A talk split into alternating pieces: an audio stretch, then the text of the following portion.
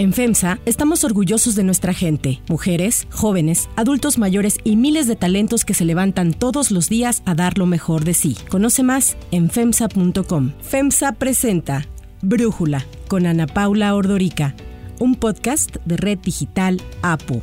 Hoy es miércoles 28 de julio y me da muchísimo gusto poder platicar con el analista político y él es coordinador de un libro que se llama 4T, claves para descifrar el rompecabezas, entre otros libros. Pero hoy vamos a platicar de este libro con uno de sus coordinadores, con Hernán Gómez Bruera. Más adelante también platicaremos con otra de las coordinadoras, con Blanca Heredia. Primero que nada, Hernán, muchas gracias. Juntaron ustedes a un grupo de escritores muy y dicen no todos son obradoristas ni todo ni no todos votaron por AMLO en 2018. ¿Qué fue lo que trataron de hacer cuando hablas de descifrar el rompecabezas de la 4T? Pues mira, Ana Paula, te agradezco mucho la oportunidad de hablar de este libro. La verdad es que lo que quisimos fue salir un poco de donde vemos que ha estado situada la conversación pública sobre este gobierno desde que asumió o incluso desde antes de que López Obrador fuera presidente. Sentimos que el debate público está secuestrado por posturas extremas donde tienes por un lado lo que yo llamo los pejefóbicos, ¿no? Un sector que, que condena prácticamente todo lo que venga del gobierno de López Obrador. Y luego tienes del otro lado, del otro extremo, los que yo llamo los obradoristas religiosos, aquellos que celebran sistemáticamente cualquier cosa que venga de López Obrador y son incapaces de hacer cualquier crítica. La mayor parte de los que escribimos aquí, creo yo, tenemos una suerte de simpatía crítica hacia el gobierno de López Obrador. Y subrayo crítica porque pensamos que el hecho de simpatizar con un proyecto político no significa justificar todo, no significa estar de acuerdo en todo, no significa celebrar todo. Estas cosas que a grandes rasgos nos parece que son importantes que están pasando, pero tenemos muchas reservas en muchos de los cómo de algunas de las cosas que se están haciendo que nos parece que representan un, un extravío. Entonces tratamos de ser no objetivos porque yo no creo en la objetividad porque todos en tanto somos sujetos, somos subjetivos, pero sí tratamos de darle un poco de ecuanimidad al debate, de bajarle dos rayitas al tono de que sentimos que ha tomado la discusión pública, sobre todo en redes sociales y en los medios de comunicación, y hablarle un poco más al ciudadano común, porque sentimos que el ciudadano común no está necesariamente dividido en estas dos posturas extremas, más bien el ciudadano común creemos que hay cosas que le gustan el gobierno de López Obrador y cosas que no. Y ese sesenta y pico por ciento que hoy a la gestión del gobierno de López Obrador tampoco respalda de forma crítica todo lo que hace el presidente. Eso es una caricatura. Eso no, la popularidad de López Obrador no consiste en eso. Hay críticas a López Obrador, a su gobierno. Y sentíamos que a ese sector de la población nadie le estaba hablando y ese es el sector al que nosotros queremos interpelar. Y sienten que lograron este objetivo de tener, y lo estoy haciendo a propósito utilizar esta palabra, el objetivo de tener una visión más objetiva y menos polarizada? Pues tratamos de tener una visión un poquito más desapasionada, tratando de ver lo que los elementos positivos, los elementos negativos, los pros y los contras, sin pretender, digamos, reclamar objetividad, ni tampoco pretender que nosotros ya entendimos el gobierno de López Obrador y que nadie más lo ha entendido además de nosotros, ni mucho menos. No nos pensamos dueños de la verdad más bien pensamos esto como una humilde contribución al debate y como un proceso, porque este gobierno es muy complejo. Si uno se fija, la cantidad de cosas que suceden todos los días, la cantidad de anuncios que hace el presidente, la cantidad de frentes de conflicto que abre todos los días o que se abren en contra de él también, cómo reacciona a sus palabras, la cantidad de anuncios, la cantidad de legislación que se ha aprobado, es mucha información, entonces de pronto se hace difícil entender, bueno, de todo esto que está pasando, dónde poner la atención, dónde está el acento, dónde está lo importante. Lo que nosotros tratamos de hacer con este libro es, es ver un poco, bueno, dónde está la gran narrativa, esa es la primera parte, dónde está la gran narrativa, cómo tratar de explicar los grandes cambios que estamos viviendo, porque si pensamos que estamos viviendo grandes cambios, puede ser que algunos sean para bien y otros para mal, pero creo que no hay duda que son grandes cambios. Y luego la segunda parte ya nos vamos como a las políticas públicas específicas, algunas que decidimos tocar. Obviamente Obviamente este libro no es un trabajo, digamos, acabado. Yo creo que va a ser necesario escribir uno o dos libros más a lo largo del sexenio con características similares. Habría que escribir otro, por ejemplo, sobre cómo todas estas políticas en el nivel nacional se traducen después en el nivel local. ¿Qué tanto la 4T existe a nivel regional. Este es un gobierno, recordarás, que llegó diciendo que querían gobernar desde el territorio, no solo desde el territorio, y que iba a haber un enfoque muy decidido en la dimensión territorial y hay que ver si eso se está viviendo de la manera en que se prometió, porque ahorita, pues este libro lo escribimos, casi todos vivimos en la Ciudad de México, excepto uno que otro que no, no está en la Ciudad de México, pero no deja de ser una, una visión muy chilanga, necesitan otras ópticas. Oye, dice en su prólogo Jorge Cepeda Patterson que de pronto cuando iba leyendo decía, esto tendría que leerlo el presidente, que más adelante dice que como el presidente estuvo o está pues todo el tiempo tan ocupado en esta trinchera diaria de ya sea parar golpes o de devolverlos, pues que quizás no puede tener acceso a, a información que encuentras en el libro. Y yo te preguntaría a ti si algo similar te pasó y en dado caso, ¿qué de este libro te gustaría, yo sé que quizás todo, pero qué de este libro te gustaría que López Obrador leyera y asimilara? Bueno, a ver, yo le agradezco mucho a Jorge, esas palabras son muy generosas y creo que a lo que va con esto es a decir que a este gobierno le falta un poco de capacidad autocrítica y también de darse cuenta que no toda crítica es destructiva, que hay crítica constructiva constructiva y que en este libro puede encontrar críticas constructivas. Ahora, yo honestamente me parecería un poco petulante de mi parte decir que López Obrador nos tiene que leer porque yo creo que ya pasaron esos tiempos. No, pero quizás algo interesante dentro del libro que digas, si el presidente se diera cuenta de esto, su proyecto funcionaría mejor o le haría mejor a esta transformación que él está tan sediento de lograr? Pues hay muchos temas, por ejemplo, Gustavo Gorello habla de los puntos ciegos del presidente y enumera algunos, por ejemplo, en cómo ciertos grupos que no necesariamente son grupos opositores, que representan sectores populares, que tienen una orientación de izquierda, están haciéndole reclamos al presidente que son legítimos que el presidente no está sabiendo escuchar. Violeta escribe, por ejemplo, sobre cómo en el tema del feminismo López Obrador no ha sabido ser suficientemente sensible a un movimiento social de que está haciendo un reclamo de justicia social, que es muy valioso, digamos. Y cómo, a pesar de ser el primer presidente que tiene un gobierno, un gabinete paritario, que con eso ha demostrado que confía en las mujeres, que quiere colocarlas o reconocer más bien su importancia en la sociedad, y al mismo tiempo no pueda haber tema, no pueda entender la especificidad del problema de feminicidios o por ejemplo en el tema fiscal se reconoce que, que efectivamente este gobierno ha logrado incrementar la captación fiscal de una forma muy importante porque ha tenido la voluntad de cobrarle impuestos a los grandes capitales, pero que es ineludible una reforma fiscal en el mediano plazo. Esto lo decimos porque nos parece importante que este tipo de debates no se eludan porque a fin de cuentas no va a alcanzar para todo lo que quiera hacer este presidente y no le va a alcanzar al país pues sin una reforma fiscal que también modifique las tasas que se cobran, que los que más ingresan pues más paguen impuestos.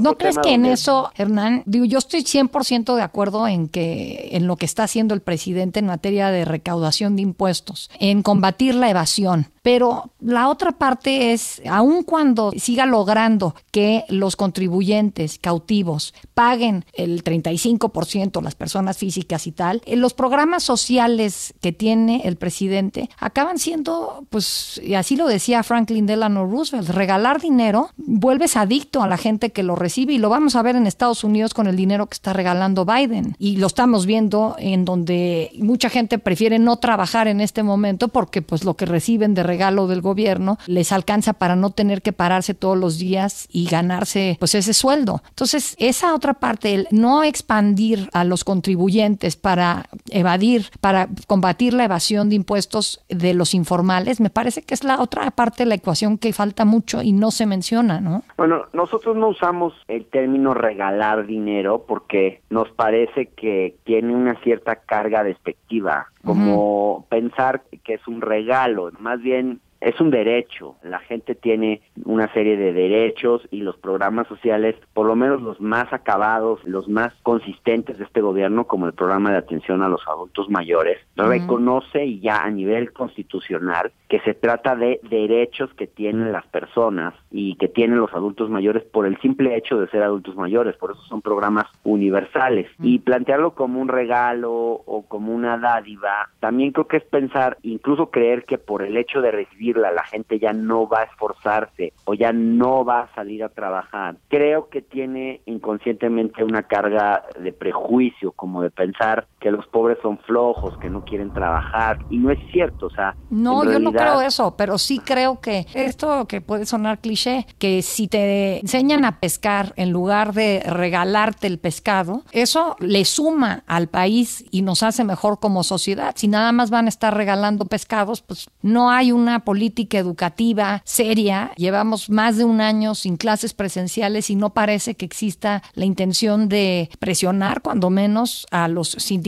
a darse cuenta de la importancia del regreso a clases. Me refiero más por esa parte y cuando hablo de los informales y digo regalar dinero porque si tienes a la mitad de la población que está en la informalidad, entonces los programas sociales están siendo eh, sufragados por esta otra mitad de la población que sí tiene que pagar impuestos. Bueno, toda la población paga impuestos porque eh, cualquier persona que consume paga IVA y, y, está pagando impuestos, ¿no? Esta idea de que pues, solamente pagan impuestos los de ingresos altos tampoco es verdadera. Pero volviendo. No, yo no digo nada más ingresos altos, porque puede haber pequeños empresarios pues. que pagan sus impuestos. Pero a ver, volviendo al tema que planteas del pescado, de enseñar a pescar, Ana Paula, yo creo que en general, cuando la gente está en la extrema pobreza, necesitan un empujoncito para un punto de partida. Claro que se necesita que los programas tengan además un enfoque productivo. Ese ha sido el reto en nuestro país históricamente. No es un problema solo de este gobierno. También se decía mucho en el gobierno de Peña. Se ha venido diciendo desde hace tiempo que los programas tienen un enfoque más asistencial que productivo. Un enfoque productivo en este caso, en este gobierno lo tiene, por ejemplo, Sembrando Vida, que es un programa para que en las comunidades rurales se reforesten los este, espacios que han sido eh, dañados y que con esto la gente pueda también producir y tener una forma de trabajo. También el programa Jóvenes Construyendo el Futuro pues está buscando también que los jóvenes se inserten en el mercado laboral, tengan una primera experiencia laboral a partir de la cual después puedan conseguir un trabajo. Entonces, no creo que sea solamente como regalar dinero, como se usa este término. Me parece que no es solo eso. Hay una combinación de elementos. La política social es más compleja y hay un cambio de paradigma porque estamos avanzando lentamente hacia un enfoque de derecho que creo que empezó en la Ciudad de México en su momento López Obrador y ahora está impulsándolo a nivel federal. Entonces, Claro que si son insuficientes, los esfuerzos son insuficientes. Yo creo que se podría hacer mucho más. y luego este hay unos que tienen consecuencias quizás que no se previeron y que no eran las deseables. El de Sembrando Vida, ya en estudios que se han hecho eh, sobre este programa, lo que se ha visto es que como entregan las semillas solamente si ven que tú tienes una parcela en donde es necesario sembrar, pues muchos campesinos, agricultores han decidido talar lo que hay en ciertas áreas para recibir los 5 mil pesos que te da Sembrando Vida y luego te dan semillas que no siempre son las adecuadas para cada uno de los territorios. Entonces ha habido pues deforestación. Yo no creo que sea una mala intención, pero quizás en la práctica no está resultando ser el programa que se pensó que debía ser, como el de adultos mayores me parece que ha funcionado mucho mejor. Sí, obviamente creo que todos los programas tienen que revisarse y por eso es importante que un gobierno sea autocrítico, porque si no uno no ve sus propios puntos ciegos. Y yo creo que obviamente en, en, materia de política social pues hay muchos cambios que hay que hacer, hay que evaluar los programas, hay que irlos modificando sobre la marcha, un programa no se puede hacer, echarse a andar y no revisarse, tiene que estar revisándose cada año para ver si el programa está funcionando, que va bien, que va mal, e irlo adecuando. No siempre sucede, pero pues para eso están instituciones como el Coneval, para hacer sugerencias y irlos modificando sobre la marcha. Sí, pues de verdad que siento que es muy valioso lo que tienen en el libro. Varios de los autores, bueno, la mayoría yo diría son pues, autores estudiosos, académicos reconocidos y te agradezco muchísimo Hernán que nos hayas podido platicar sobre esta 4T y las claves para descifrar el rompecabezas de Grijalvo, con el sello de Grijalvo de Penguin Random House. Ahora le cedo el micrófono a Elizabeth Rangel, quien nos va a platicar sobre otros temas importantes para tomar en cuenta. Si te gusta escuchar Te invitamos a que te suscribas en tu aplicación favorita o que descargues la aplicación Apo Digital. Es totalmente gratis y si te suscribes será más fácil para ti escucharnos. Además, nos puedes dejar un comentario o calificar el podcast para que sigamos creciendo y mejorando para ti. Gracias Ana Paula, estos son los temas del día. El presidente Andrés Manuel López Obrador aseguró que México no comprará vacunas para niños hasta que se compruebe científicamente que es necesario. Dijo que no se debe estar sometido a lo que digan las farmacéuticas, pues solo buscan hacer negocio. Como se trata de mucho dinero, espantarnos diciendo de que qué barbaridad, los niños sin vacuna este, están en estado de indefensión y hay que vacunarlos y hay que comprarles las vacunas. No vamos a hacer rehenes de eso. La Secretaría de Salud publicó en el Diario Oficial de la Federación que quienes completaron el esquema de vacunación contra la COVID-19 y ya pasaron dos semanas desde la aplicación de la última dosis ya pueden regresar a trabajar de manera presencial. Aun cuando se presentan nuevos casos y aun cuando hay propagación del virus en el territorio, hay contagios, pero la probabilidad de que las personas enfermas terminen graves o terminen necesitando hospitalización o aún peor, que fallezcan, se ha reducido muy sustancialmente.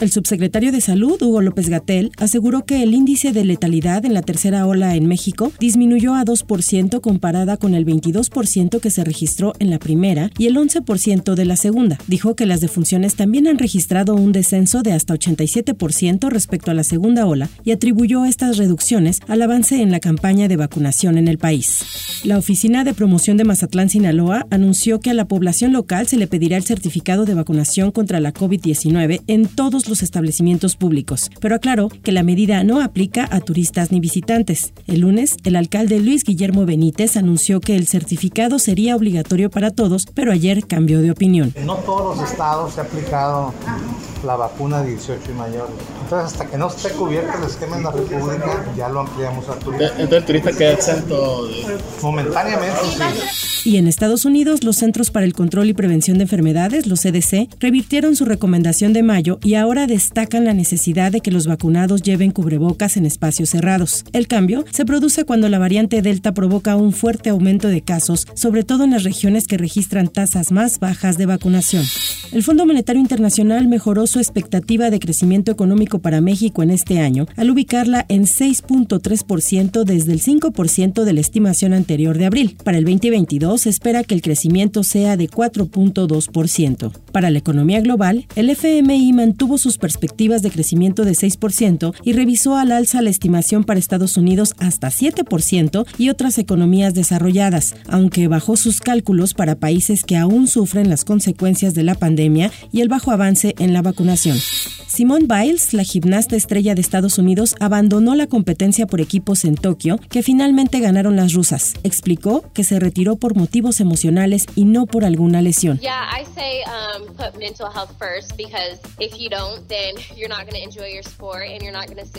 El retiro de Biles ocurrió después de que ejecutó un salto de caballo que tuvo carencias técnicas tanto al despegar del aparato como en su aterrizaje.